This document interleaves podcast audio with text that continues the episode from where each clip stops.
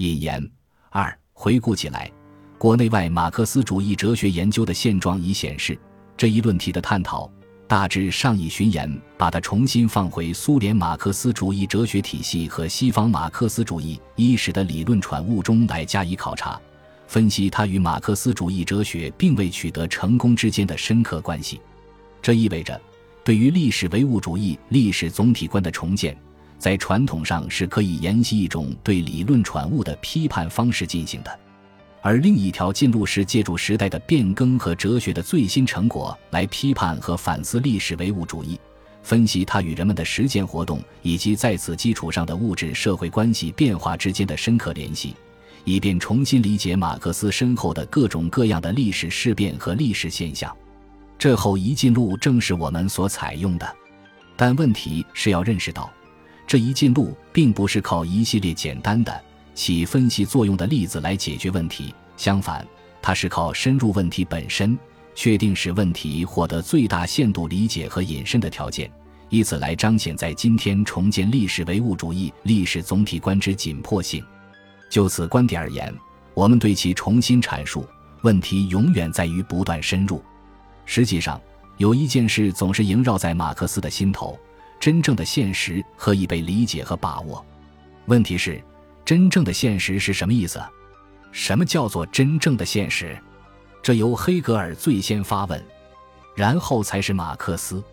众所周知，黑格尔哲学投射到现实中的形象。并不是孤立杂陈的事物、事实、范畴、因素等这些被传统哲学方法论夸大了的形象，而是通过总体性的观点，将孤立杂陈的事物、事实、范畴、因素赋予总体的结构而合乎逻辑。黑格尔哲学的这个总体的结构是依归于范畴论性质的，而非依归于生存论性质的。他最终沉湎于绝对者的理念。就像在泛神论中找到膨胀自我的理由的欧洲人一样，他是普鲁士国家未得到具有广泛理解力的哲学支持的国家。黑格尔借此试图说明，历史进程的进步在原则上已经完结，否则人们就不会知道，比如说将来某些阶段是否不会导致理性的自我毁灭。然而，在马克思看来，对于这个复杂的观念的理解。在黑格尔那里是取决于一个对他而言十分珍贵的原则：个人在绝对知识中同世界精神发生统一。然而，对这一原则，马克思将赋予新的意义和新的发展。从那时起，马克思确定，世界史本身也已表明，个人如何同世界精神发生关系这个黑格尔的老问题应该由新问题。个人在何处发现自己处于作为人类社会基本结构的生产关系之中来解答？如果这就是马克思对哲学之改弦更张，人们至少可以让历史和社会现实的总体深入于生存论的世界中，或者深入于加达默尔所谓他的不可理解性之中。正是在这里，绝对者的理念或精神将沦为自我欺骗，它并非是历史总体的诸环节的积极战出。相反，马克思说，他通过绝对者的理念不能看到真正的现实，人们转而只能通过人类的实际生活过程中感性的生成的社会关系来辨认社会现实。因此，历史总体性的观点至少意味着一种将社会现实当作有机的联系起来的整体或总体来考察的思想方法。在这一意义上说，意识到某种社会体系乃是一个结构整体的存在。与说通过理解社会结构的历史性，以及重视它变迁的内在动力和它的功能或目的是一个意思。对于马克思来说，说社会结构的变化发展在自身之内形成历史的总体，就等于说人类的实际生活过程中感性的生成的社会关系出现在总体性的现实中。然而，对于哲学的理解而言，我们怎样界定作为物质生活关系的总和，以及一切社会关系的总和的出现，并编制路线图呢？正如众多的作者以众多的方式所认识到的，今天的哲学家不会将它界定为主观精神同客观精神的统一在何处产生的问题，否则我们就再次落入意识和自我意识哲学的窠臼。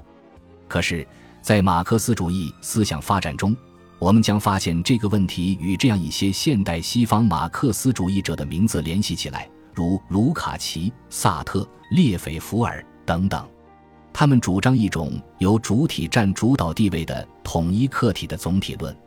这就设定了一个总体与个体之间的矛盾，而且界定了一个解决矛盾的主观原则。他据此表达主体内所有能力与一个反映主观同一性的客观形式相关的可能性。然而，人们将立即提出的反对意见是：我们只能面对由能力的某种确定属性限定意义下的具体的感性的客体。而从未面对过一个形式的超感性的普遍的客体，或不如说，在马克思发掘现实的现实性运动之后，后者已名声扫地。因此，问题的讨论显然还有来自相反方面的形式，即对黑格尔主义之历史的总体化的可能性条件的怀疑。例如，以解构性阐释为立场的阿多诺，以反对同一性哲学为入口。提出了对总体化的可能性条件的质询。他宣布，哲学曾经实现过自身，但它实现的时刻已被错过了，或者说，哲学继续存在是因为实现它的一刻已经错过了。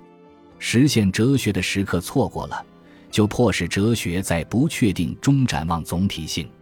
阿多诺是以获得了解放的人类的名义质询总体化的可能性条件的，而且放眼望去。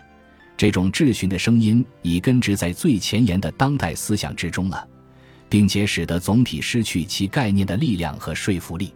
我们看到，后现代主义反对总体性的那块蜡也是同一块蜡，就是不可能从总体性的角度观察社会现实历史。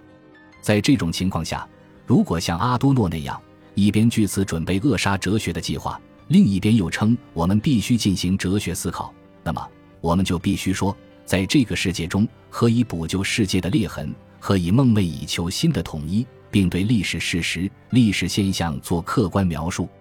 一目了然，其中的分歧和冲突业已达到了前所未有的纷乱和严峻的程度。